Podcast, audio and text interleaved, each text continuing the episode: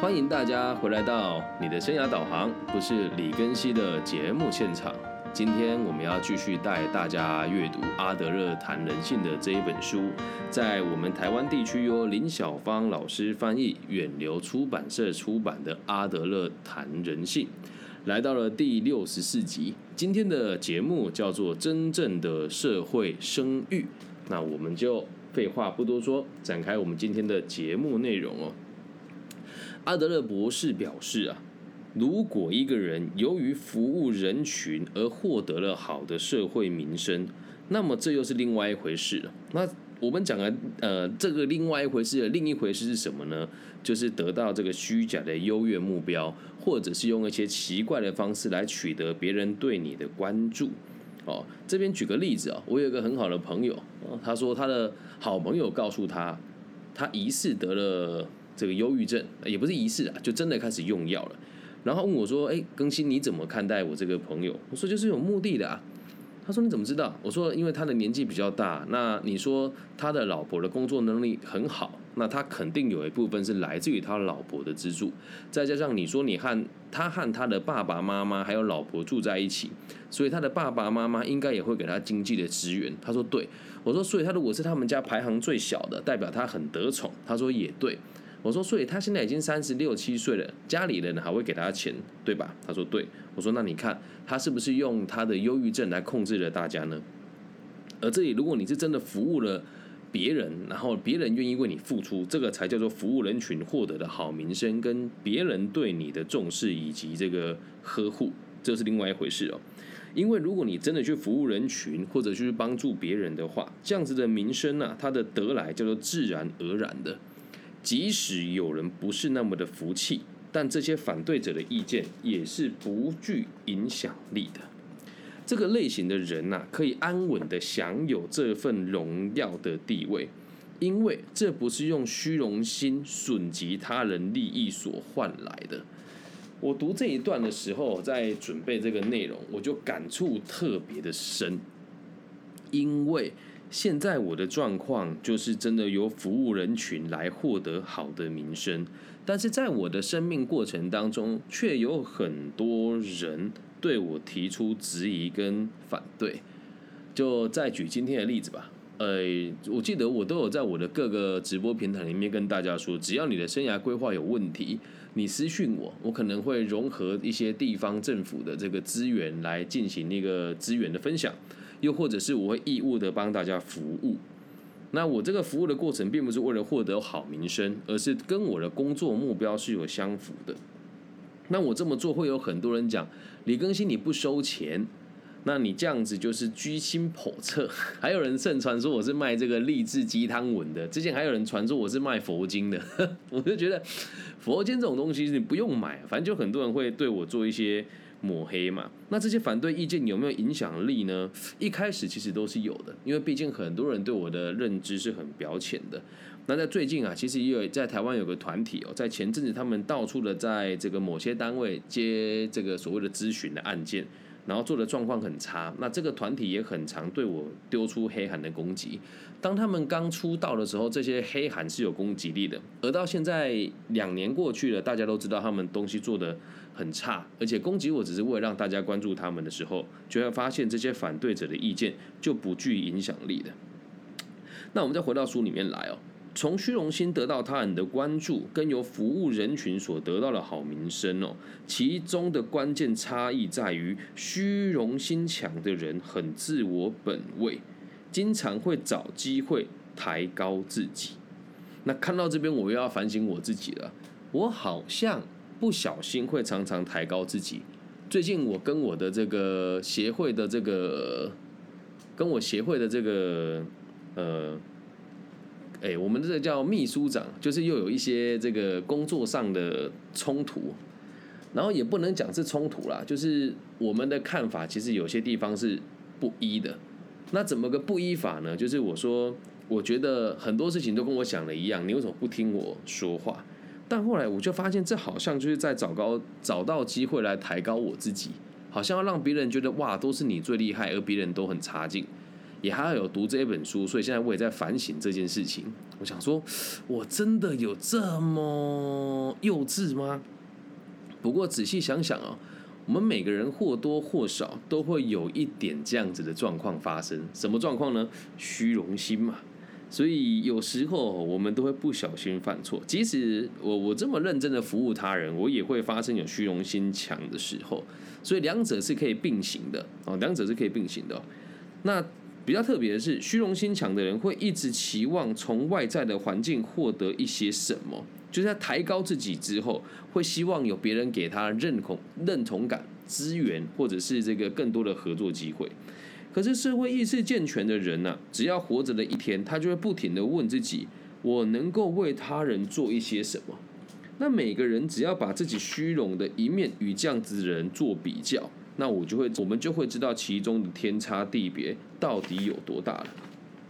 那再回到我自己个人的生活当中，其实我们在协助他人的过程当中，也都会不小心是在追求别人对我们的认同，也是一种虚荣感。那如果这两件事情可以做结合的话，基本上你也可以真的把事情做好，也得到了某一些虚荣感的自我认同。永远都要想着别人能你能够给别人什么，而不是别人可以给你什么。啊，那其实前几天我有发一篇文章抱怨嘛，我说几乎所有的这个比较差劲的工作都是由我来执行。我相信，呃，听到这段可能会有很多人说，哎，我很认同，因为大部分人都知道，嗯，很多单位最难接的案件都会丢给我。特别是毛利特别低的，或是时速特别短的，或者是难度特别高的，我就愿意去做。可是我最近也有抱怨说，大家都给我最差劲的这个案件。后来想一想，其实也不能这么说，因为这也是我散发出来的气息。所以我们书里面有提到，数千年来啊，我们都围绕这个观念哦。圣经里面有一句话叫做“施比受更有福”，他就把这个观念彻彻底底的表达出来。如果我们可以细细的思考这句话的背后的含义哦，我们便可以发现其中传递出人性崇高的一面。这是一种奉献与服务众人的精神，其本身就是一种报偿。报偿知道吗？回报将带来的心灵和宁静和谐，是老天爷送给愿意付出人的礼物。可是反过来说，欲望越高的人越不容易满足，他们永远都只想着自己还应该要得到什么，拥有什么才会快乐。所以欲望多的人绝对会看不到他人的需求。对于这种人而言哦，别人的不幸令他们感到开心。在他们的价值观里面，与生命和平共处的这种事是不存在的。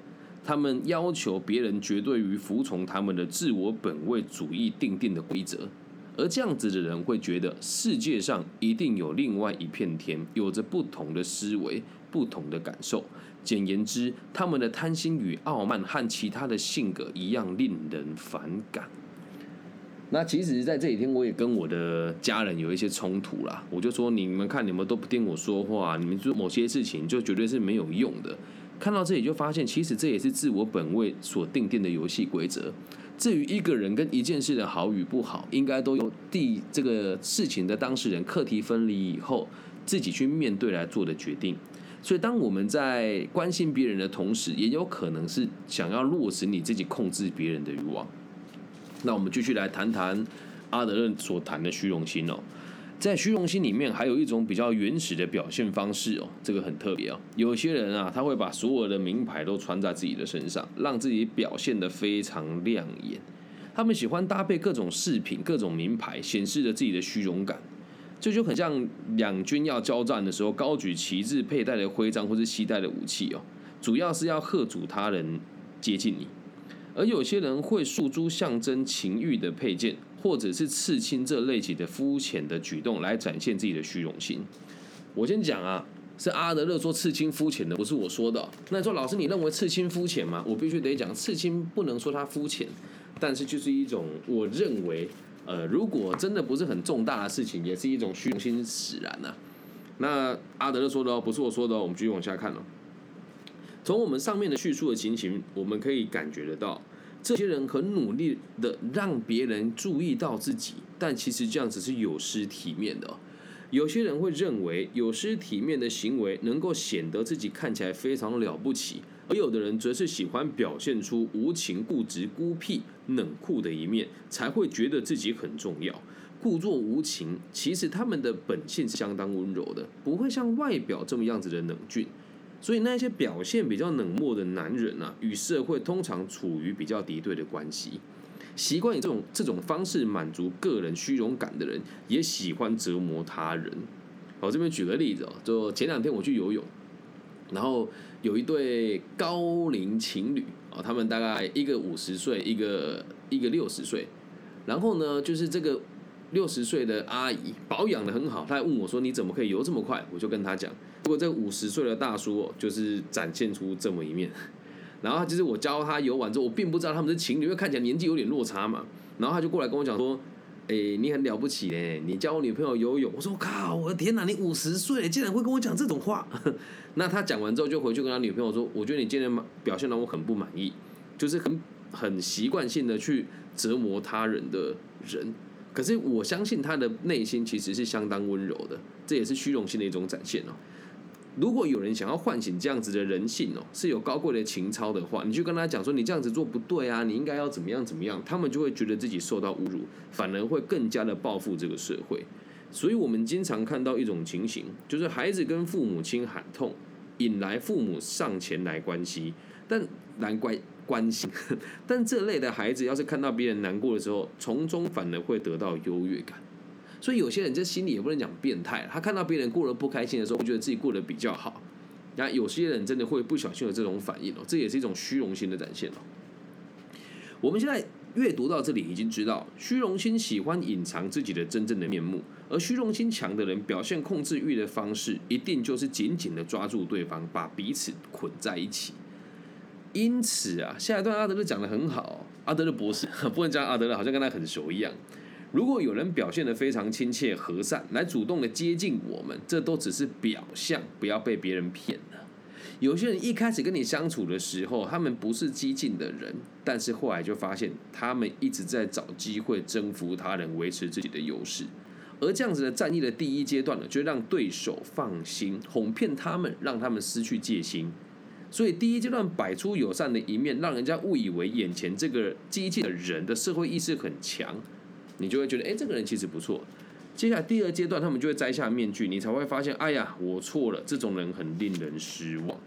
我们以为他们有两种灵魂，可是实际上他们只有一种灵魂，也就是使出友善的招数，而真正的目的却是残酷的。这类以友善为手段的人啊，他们的方法有时候可能近乎于玩弄人心，他们耍的是虏获人心的技巧。这种人可能会展现出高度的奉献精神，但这只是他们人格特质的一部分而已。相当有利的一种特质哦，为什么说有利呢？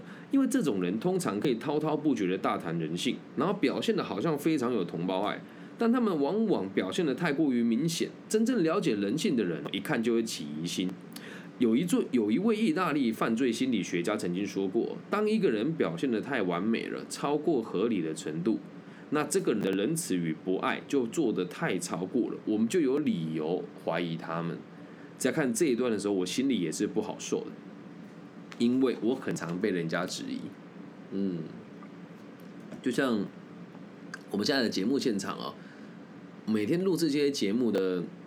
所有的混音制作、后置收音、剪接都是我一个人完成的，那我也都不收费。而累积到现在，我开立频道，我自己有做记录了哦，大概有两百多位朋友透过我们的咨询找到更好的方向。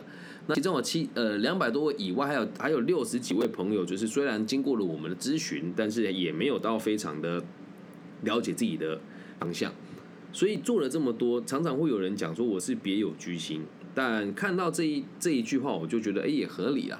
当大家都有所求，而你却无所求的时候，大家就有合理的理由来怀疑他们。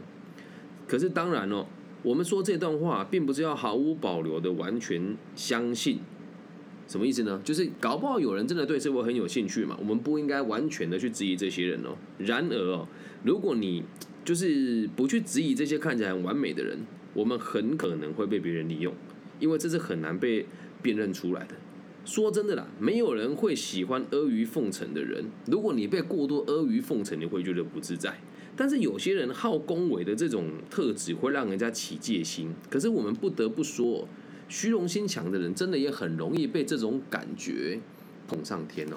再举一个例子啊，我有一个朋友在台湾一个很大的组织里面担任义工，然后呢，有一次他们在开会，人也在旁边啊。这小男生很有趣哦，他说：“老师，我开个线上会议，你等我一下，大概半小时。”我说：“好啊。”然后会议进行到一半的时候，就是来了一个长官嘛。然后这个长官呢，就勉励了大家完之后，这个小男生就呃一边开会，十五分钟之后，他请这个长官帮他们做个结尾。结果这个长官叫啊，他他叫了这个长官五分钟，长官都没有回复他。我说你们这么一群年轻人在这个地方为这个组织做事，然后他们也透过这样子的手法让更多人了解他们，而你却觉得这个老师的所作所为是 OK 的。他说平常很关心我们呐，我说那他有帮助过你什么吗？他说其实也没有，所以很多人都会善用这种手段。可是反过来讲，为什么这孩子愿意为这个老师卖命呢？因为他也用了一些恭维的话，让他觉得他很棒，还会勉励他说：“哦，你是我看过这几年算是很棒的年轻人哦，哦，你这样子做对你未来的帮助很大哦。”可是实际上，他完全没有给这个年轻人任何一毛钱，或者是给他身边资源该有的帮助。而这就是很典型的互相阿谀奉承所导致的现在的社会情况。所以回归到我们今天题目的内容，叫做真正的社会声誉哦，真的不要去想说有多少人在意你，或者诶不要去想说有多少人关注你，或者去想说这个别人呃让你的这个名气有多高，又或者是他在多大的组织里面，这都不是真正的社会声誉，那个叫什么短暂的且虚假的。那其实，在这个过程当中，我们看到很多台湾老一辈有权势的人都是这个类型的。那我知道这样子讲可能会很多人说我过于偏颇，但真的百分之七八十的老人是不愿意把机会交给年轻人的。然后他们会跟年轻人说：“你们做的很好，你们要多吃苦。”可是他也不提拔你呀，对吧？那我们这一代的人如果也习惯这种方式，等你老了之后，你会变成跟他们一样讨人厌的老人。这都不是真正的社会声誉，这会让一代错过一代啊！我知道这样讲有点难听啊，可是这就是事实嘛。那如果以平行的角度来讲啊，就在讲那个之前攻击我的组织，他们在很多官方的单位承接了个人咨询的案件，结果做得非常糟糕，所以很多地方的长官后来找我讨论说该怎么办，甚至他们组织的人也会跑来问我说如何精进自己的辅导作为。那之前这一群人对我的攻击跟恶意的谩骂，确实有一定的程度影响到我了。但是现在两年过去了，这个组织已经经接近于于瓦解，而这里的人也都跑得差不多了。其实有很多类似的概念可以跟大家分享，就是我在台湾的生涯规划跟辅导咨询，还有青年的这个政策的发展，在这个地方的资历大概是四年左右。所以一开始很多人会诋毁我或是攻击我，我只能说时间拉长了，自然会知道大家在做什么事情哦。不过在这边跟大家再插插播一则小故事哦，反正就是台湾最近有有很特别的活动，就是要选出我们地方的领导人嘛，啊，然后这个选的方式很特别啊，就是大家都可以帮他做决定哦。有一个某一个团体的这个参加遴选的人。就来跟我讲说，你为什么不来当我的幕僚啊？你口口声声说你不是某某人的幕僚，你你怎么证明你自己啊？他那跟我讲完的时候，我就是也耐着性子听他说完。然后他的幕僚就是尖嘴猴腮过来跟我讲说，你要不要加入我们？鬼才加入你啊，孩子！我又你们又不给我钱，又不又把又不把事情做好。然后我就因为这件事情，我就转述给我某些朋友听嘛。我也很客观的说，哎，我想要理解一下，在别人眼中我是不是别人的幕僚？那你对这个人，这个即将被遴选的人的认知有多少？然后大家给他的这个评分也都还蛮高的，因为毕竟他也算是初来乍到某个团体嘛。结果果不真其然，两天前哦，就发生了他在某一个课堂上跟老师起冲突的事件，而且对老师的行为非常的不友善。因为我原本跟人家提说这个人对我讲这些话的时候，大家都会说你李根熙是不是又不顺眼人家啦？你怎么会这么说呢？他看起来都很 OK 啊，对大家都很好啊，他应该不是这种人呐。但是那一天发生了那件事情之后，大家就发现我讲的话才是真正的实话。因为多数人哦，也会为了不得罪人而不敢陈述事实的真实的一面。像人家跟我讲说那个人怎么样，我就有跟他讲说，我之前遇到了这个状况，所以我对他的理解不是很深。那我也想要知道你们对他的看法是什么。所以记得哦，有时候呢，呃，不得罪人是好事啊。就像我也常常被人家讲说，你这样子说话会得罪很多人，会挡人家财路。不过，你要是真的珍惜自己的羽毛，真的在意自己未来能够在这个社会走多高、走多远，或者是帮助到多少人，请大家一定要记得这个逻辑，说出你真实的感受，发自内心的去帮助每一个人，即使被攻击了、被误会了，你也要去想，这些人攻击你的目的是什么？恰如今书里面所说的，有些人只是虚荣心作祟，有些人只想操控别人，既既。经由攻击你，让更多人记得他，或者是借由攻击你来取得他个人的成就感，而这样子的成就跟名声，其实往往都不长久。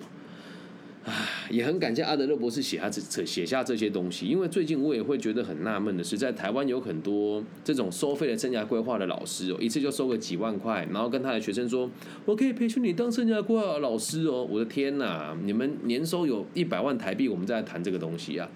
你我我不是想要攻击人家啦。如果在台湾这种这么发达又商管那么多机会的地方，你年收没有超过一百万，或者你曾经没有赚过这个这样子中低水平的收入，你真的没有资格跟人家讲说你要教人家怎么规划生活，懂吗？所以我还是会继续用我认为对的方式来维持所谓的真正的呃对社会贡献，或是我认为正确的社会的声誉。那大家拭目以待吧。就是我觉得我点名过的这些组织跟单位，诶。一定命都不长，但我也不会在节目里面指名道姓说是哪些组织、哪些单位，因为我也很常需要跟他们拉扯，因为毕竟周遭有很多人会跟他们合作。但是回归到根本，我也希望大家都可以给更新一个机会，也给你自己一个机会，去看一看跟理解一下。虽然我讲话比较直接、比较真实，可是我是不是真的发自内心的在关心我周遭的人？而剩下的人装着好像很慈眉善目，要就只是你的劳力付出而已，他根本不在意你的死活啊，理解吗？所以虽然说我看起来好像很过分和蔼了，但是实际上我是一个说话很直接的人。如果你能遇到一个人谁也不得罪，代表这个人肯定不诚实，而且他妈的一定不踏实啊，理解吗？那群聚的人又是另外一回事啊。所以也透过这集让大家知道，假设你也愿意让这个社会更好，请你要记得什么叫真正的社会声誉。以上就是这一集全部的内容了，希望大家喜欢，也希望大家可以对于虚荣心的这件事情有一个更不同的认知。那我们在接下来会继续进入书的这个下半段哦，我们会讨论的事情是，呃，如何从一些实际的案例哦来理解我们常常犯的错。有哪一些？还有我们该如何去相信别人？如何去处理身边的一些冲突？以及用更多具体的方式来了解人性。那也希望我们节目的存在可以带给这个社会更多安定的可能性。嗨，中心大学新校花 Alan 同学，你好，你好，你好，今天有人跟我问好吗？那希望大家也可以跟我们一起阅读这本书啦。那这本书其实现在已经到，我们已经做到第六十四集了，来到书的两百五五十七页。那这本书一共有，一共有大概三百四十页左右，所以应该会在八十几到九十集之内把这一本书带完。那也希望大家可以跟我一起好好的学习。那。如果觉得我讲的地方有不对，也欢迎大家指正，或者是跟我一起讨论，我都是愿意客观跟大家一起学习的，好吗？阿德勒博士的个体心理学真的很值得大家一起讨论。那如果你有觉得我讲的地方跟哪个老师不一样，也欢迎大家可以跟我反映。然后我要再一次强调，我也不怕人家点名我吧。其实台湾的这个阿德勒。某些阿德勒的组织哦，大家都会讲说，我们用阿德勒的名的的逻辑，然后研发了怎么桌游。我只能说，如果你连生活风格都不懂，你在有那么大的旗帜去蒙骗群众，如果阿德勒在天之灵知道的话，他一定会弄死你的。那也欢迎大家真的发自内心的、聪明的、踏实的去阅读阿德勒老师的本本意的原著，不要再相信网络上或是台湾这一些考照过的心理师的片面支持。那你说啊，李根新，你也没有考过心理师的执照，你凭什么批评人家？我也没有批评啊。但我可以很认真的跟大家讲，没有几个人会像我把阿德勒的生平跟他的每一本创作都拿出来读过一遍。那如果你有遇到这样子的老师的话呢，我是很乐意跟他学习的，拜他为师都没有问题。所以也希望大家可以帮我转介一下喽。那如果你有遇到某一些心理师讲的这个阿德勒，你觉得讲还不错，也可以分享给我，我是乐意学习的，好吗？真正的社会声誉分享给大家，我爱你们。希望我们节目的存在可以带给这个社会更多安定的可能性。如果对我好奇的话呢，可以搜寻我的名字叫李庚希，木子李，长庚的庚，甲乙丙丁戊己庚辛的庚哦，然后王羲之的羲。那也希望大家可以透过各种不同的管道跟我反映，说是你们想听什么，或者有什么问题想要想要请我帮你们一起协助。反正这节目的存在就是为了。